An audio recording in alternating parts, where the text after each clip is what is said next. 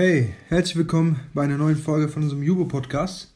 Und es geht weiter mit unserer Malachi-Reihe. Ähm, und diesmal haben wir den Abschnitt von Kapitel 2, Vers 17 bis 3, Vers 5. Und wir wollen darüber reden, dass Gott Sünde richten muss, weil er ein gerechter Gott ist. Und wir haben darüber geredet, was das Volk alles gemacht hat. Gott klagt das Volk an und das Volk sagt immer, aber wir und hier und aber da. Und Gott sagt, nein, ihr seid Sünder und ihr macht Fehler und ihr nimmt mich nicht ernst. Ihr fürchtet mich nicht.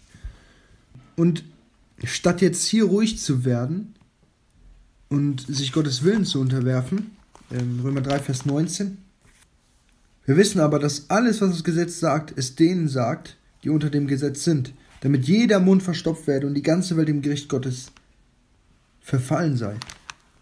Anstatt jetzt ruhig zu sein und zu erkennen, okay, ich bin vor dir nicht gerecht, Gott, ich bin ein Sünder.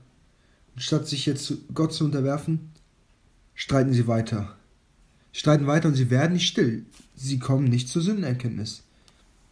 Und ähm, wir sehen in Kapitel 2, Vers 17, dass sie Gott ermüden. Und hier müssen wir erstmal ganz wichtig, müssen wir, das ist wichtig, dass wir sagen, dass Gott keinen Körper hat ähm, und dass Gott nicht so wie wir Menschen sind, dass er müde wird. Gott ruhte auch nicht bei der Schöpfung, weil er müde war, sondern es war ein Zeichen für uns, etwas, was er uns ähm, weitergeben hat etwas, was er vorgelebt hat. Er hat sich an seiner Schöpfung erfreut. Ähm, das Ruhen an sich war kein Ruhen, weil er müde war. Wir sehen, Gott hat keinen Körper. In Jesaja 40, Vers 28 können wir das lesen. Aber ein paar Kapitel weiter, in 43, Vers 24, sehen wir auch, dass Gott müde wird, wenn Menschen gegen ihn sündigen. Manche Dinge machen ihn einfach müde, in dem Sinne, dass das Maß schon voll ist. Er kann nicht mehr. Ne? Er hat Gott hat dem Volk immer wieder äh, gesagt, tut Buße, hier eure Sünden und ich bin Gott. Und sie tun keine Buße, sie machen weiter. Und deshalb jetzt hier ein ganz anderer Ton in Kapitel 3, weil wir sahen, Männer ließen sich scheiden und heiraten heidnische Frauen. Sie brachten unreine Opfer und betrugen Gott ähm, um den Zehnten und auch um Opfer. Ähm, sie beschwerten sich, weil sie Gott dienen mussten. Total schrecklich. Und wenn Gott so etwas segnen würde, ist es, als ob er Sünde akzeptieren würde. Es ist, als ob Gott sagen würde, ach komm, ne, ihr macht Fehler. Komm, darüber schaue ich hinweg. Aber es geht doch um ihn, es geht um seinen Namen. Er wird beschmutzt. Wie kann er sowas einfach akzeptieren? Wie kann er so etwas segnen? Ein Kind, was den Eltern gegenüber immer respektlos ist und die Eltern nicht ernst nimmt, das kann nicht nur Gutes bekommen. Es kann nicht weiter akzeptiert werden. Es muss Konsequenzen geben. Und Gott zeigt diese Konsequenz jetzt ab Vers 1 und er kündigt die Wiederkunft Christi an. Er kündigt den Messias an.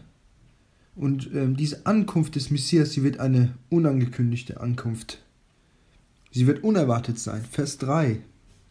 Und er wird sitzen und das Silber schmelzen und reinigen, und er wird die Söhne Levi reinigen und sie läutern wie Gold und wie Silber, sodass sie Männer werden, die dem Herrn Opfergaben in Gerechtigkeit darbringen.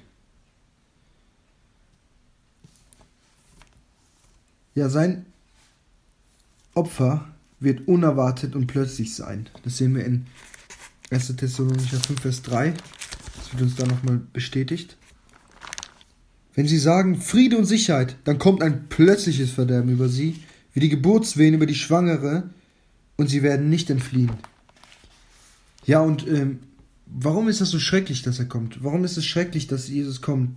Wir freuen uns doch als Christen. Ja, aber als jemand, der nicht gerettet ist, als jemand, der dreckig vor Gott steht, als Sünder, ist es schrecklich. Die Wiederkunft des Messias ist schrecklich. Denn sein Ziel wird es sein, die Gerechten zu sich zu holen und die Sünder zu richten. Die, die in ihrer Sünde geblieben sind, die nicht umgekehrt sind, die nicht ihr Heil in ihm gefunden haben. Und wenn seine unangekündigte Ankunft, die plötzlich kommt, da sein wird, dann wird er ein unvorbereitetes Volk auffinden. Wir sehen in Vers 1, ähm, Gott kündigt ihm an, sehe, siehe, ich sende meinen Boten, damit er den Weg vor mir her bereite. Und plötzlich kommt zu seinem Tempel der Herr, den ihr sucht, und der Engel des Bundes, den ihr herbei wünscht. Siehe, er kommt, spricht der Herr der Herrscher. Sie suchen ihn, sie wünschen sich ihn herbei. Ähm, die wünschen sich den Tag des Herrn herbei. Aber sie waren sich, glaube ich, gar nicht im Klaren, das Volk war sich gar nicht im Klaren, was für ein schrecklicher Tag das eigentlich für die Welt sein wird. Und ich glaube, das sind wir uns oft auch nicht. Das wird ein schrecklicher Tag für die Welt. Jesus wird kommen, um zu richten. Und Amos 5 bis 18 bis 20, was, was in einem sehr ähnlichen Kontext reingeschrieben wurde, sagt uns, Wehe denen, die den Tag des Herrn herbeiwünschen. Wozu soll euch denn der Tag des Herrn sein? Er wird Finsternis sein und nicht Licht. Wie, wenn jemand vor dem Löwen flieht und es begegnet, begegnet ihm der Bär, aber er kommt noch nach Hause und stützt seine Hand an die Mauer, da beißt ihn die Schlange. Wird so nicht der Tag des Herrn Finsternis sein und nicht Licht? Ja, Dunkelheit und nicht Glanz ist ihm eigen. Ja, sie sehen nur Segnung vor Gott. Sie sehen nur, oh, der Messias wird kommen und er wird uns alle retten. Das sehen sie, aber sie sehen nicht, dass der Messias kommen wird und Gericht bringen wird. Ja, es, er wird Gericht bringen und die Sünder richten. Und ich glaube auch für, für uns, ähm, die wir uns freuen, versteh mich nicht falsch, wir freuen uns als Christen, dass Jesus wiederkommt, wir werden dann bei ihm sein, wir werden endlich bei unserem Herrn sein, wir werden rausgerissen werden aus, dieser, aus diesem sündigen, sündigen Sumpf, aus dieser Welt, die voll mit Sünde ist, wir werden rausgerissen aus unserem sündigen Leib werden endlich bei unserem Herrn sein und ähm, in einem Ort sein, wo alles erfüllt wird von der Herrlichkeit Gottes. Aber ich glaube, auch für uns wird es so furchterflößend sein, vor dem Richterstuhl Gottes zu stehen, weil Gott heilig ist und wir nicht. Gott ist heilig und Gott ist ein gerechter Gott. Und das ist auch so wichtig. Wir Christen verlieren unsere, unsere Furcht nicht vor Gott. Natürlich ist es nicht wie bei den äh, Ungläubigen, dass wir Gott fürchten, weil wir gerichtet werden, weil wir Gericht erwarten, weil wir verloren gehen, weil wir den Zorn Gottes äh, erleben werden, sondern wir, wir fürchten Gott, weil Gott Gott ist. Dass wir ihn aber Vater nennen, heißt nicht, dass wir ihm Papi, Vati nennen, ähm, so nach dem Motto, jetzt habe ich keinen Respekt mehr vor Gott, weil jetzt bin ich ja sein Kind. Nein, er, er ist immer noch ein heiliger Gott und dieser Gott, der die Menschen richten wird, ähm, der ist unser Gott, der uns errettet hat. Und er hat uns einfach nicht, nicht nur einfach errettet, ähm, darauf kommen wir aber gleich. Lass uns erstmal weitergehen, ähm, was, was Gott hier ankündigt. Kapitel 3, Vers 2 bis 4. Äh, Jesus wird eine unreine Nation begegnen und deshalb muss er sie waschen. Gott wird die Nation waschen, wie ein Wäscher schmutzige Wäsche, steht hier. Und die Priester wird er läutern, wie ein Goldschmied Edelmetalle in seinem Ofen. Und wenn er das gemacht hat, wenn er sie verändert hat, wenn er sie gewaschen hat, wenn er sie gereinigt hat, und darauf wollen wir das nächste Mal eingehen, was Gott eigentlich möchte, dann sind sie ein annehmbares Opfer für ihn. Vers 4 sehen wir das. Dann wird die Opfergabe Judas und Jerusalems dem Herrn angenehm sein. Oder wir sehen auch in Römer 12, Vers 1, was bedeutet ein Opfer zu sein. Ich ermahne euch nun, Brüder, durch die Erbarmungen Gottes eure Leiber darzustellen, als ein lebendiges, heiliges, Gott wohlgefälliges Opfer, was euer vernünftiger Gottesdienst ist. Ja, das Volk brachte Opfer, das nicht untadelig war, doch der Messias wird das Volk selber zu einem lebendigen Opfer machen das dem Herrn wohlgefällig ist. Jesus, der Messias, wird kommen und das Volk, was selber unreine Opfer brachte, wird das Volk zu einem lebendigen Opfer machen. Aber es wird ein schonungsloses Gericht sein. 3 Vers 5. Und hier hat uns der hat uns Malachi nochmal eine Liste von oder Gott besser gesagt, eine Liste von Sünden aufgezählt, dass, dass das Volk begangen hat, was wir vorher schon erwähnt haben. Und das bedeutet, Gericht ist nötig. Es ist nötig, dass Gerechtigkeit verstreckt wird. Und die Menschen, die hatten keine Ahnung von Gott. Sie wussten nicht, wer Gott ist. Sie nahmen an, er wäre wie sie, der ein Auge vor Sünde zudrückt. Ach, ist gar nicht so schlimm. Weil wenn sie es wüssten, dann würden sie gar nicht so handeln und vor allem nicht so auf diese Art und Weise. Ähm, sie sollten dankbar sein, dass Gott ihnen, dass Gott seinen Weg unveränderlich geht, denn sonst würden sie schon längst gerichtet und vernichtet werden. Doch Gott sagt ihnen, ich werde meinen Messias schicken, ich werde durch ihn richten. Und das ist eigentlich deren Glück, deren Segen. Ähm, auch von den Ungläubigen um uns herum. Sie sollten Gott dankbar sein, dass er ein Gott ist, der sich selber treu ist. Aber sie sollten auch Angst haben davor, dass Gott ein Gott ist, der sich selber treu ist, denn er wird sie richten. Ja, und 1. Johannes 1, Vers 9 sagt uns, wenn wir unsere Sünden bekennen, ist er treu und gerecht, dass er uns die Sünden vergibt und uns reinigt von jeder Ungerechtigkeit.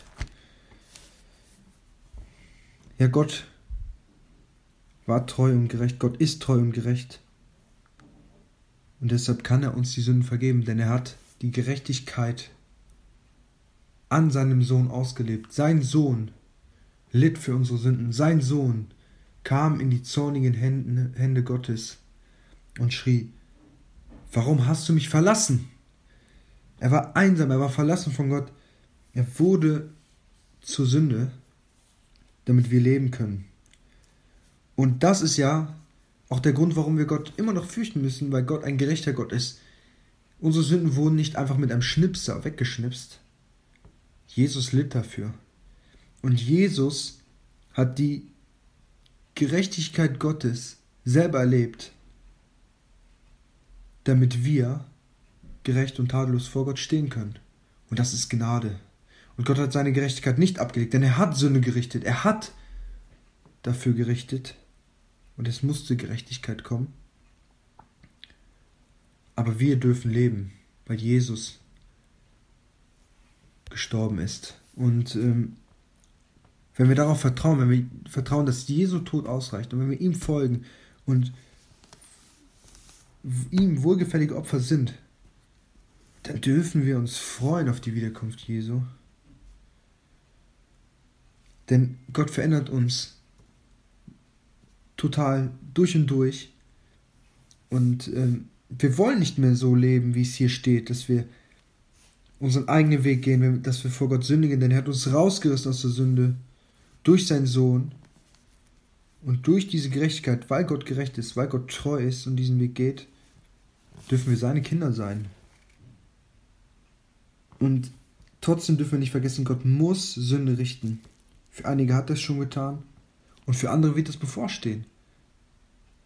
Deshalb lasst uns beten für die, die diese Gnade noch nicht angenommen haben. Lasst uns rausgehen und ihnen das Evangelium geben, dass sie nicht eines Tages vor dem Richterstuhl stehen und merken, boah, jetzt werde ich gerichtet, jetzt ist am Ende. Denn wenn Jesus wiederkommt, ist es zu spät. Aber lasst uns, lasst uns freuen, dass Gott ein gerechter Gott ist und dass er diesen Weg mit uns gegangen ist und dass er uns seinen Sohn geschickt hat und dass wir uns freuen dürfen. Und wir wollen, ja, wir wollen wirklich wir wollen rufen, dass Jesus wiederkommt. Wir wollen uns freuen, dass Jesus wiederkommt, weil uns erwartet etwas Gutes. Amen. Bis zum nächsten Mal, meine lieben Freunde. Vielen Dank, dass ihr dabei wart.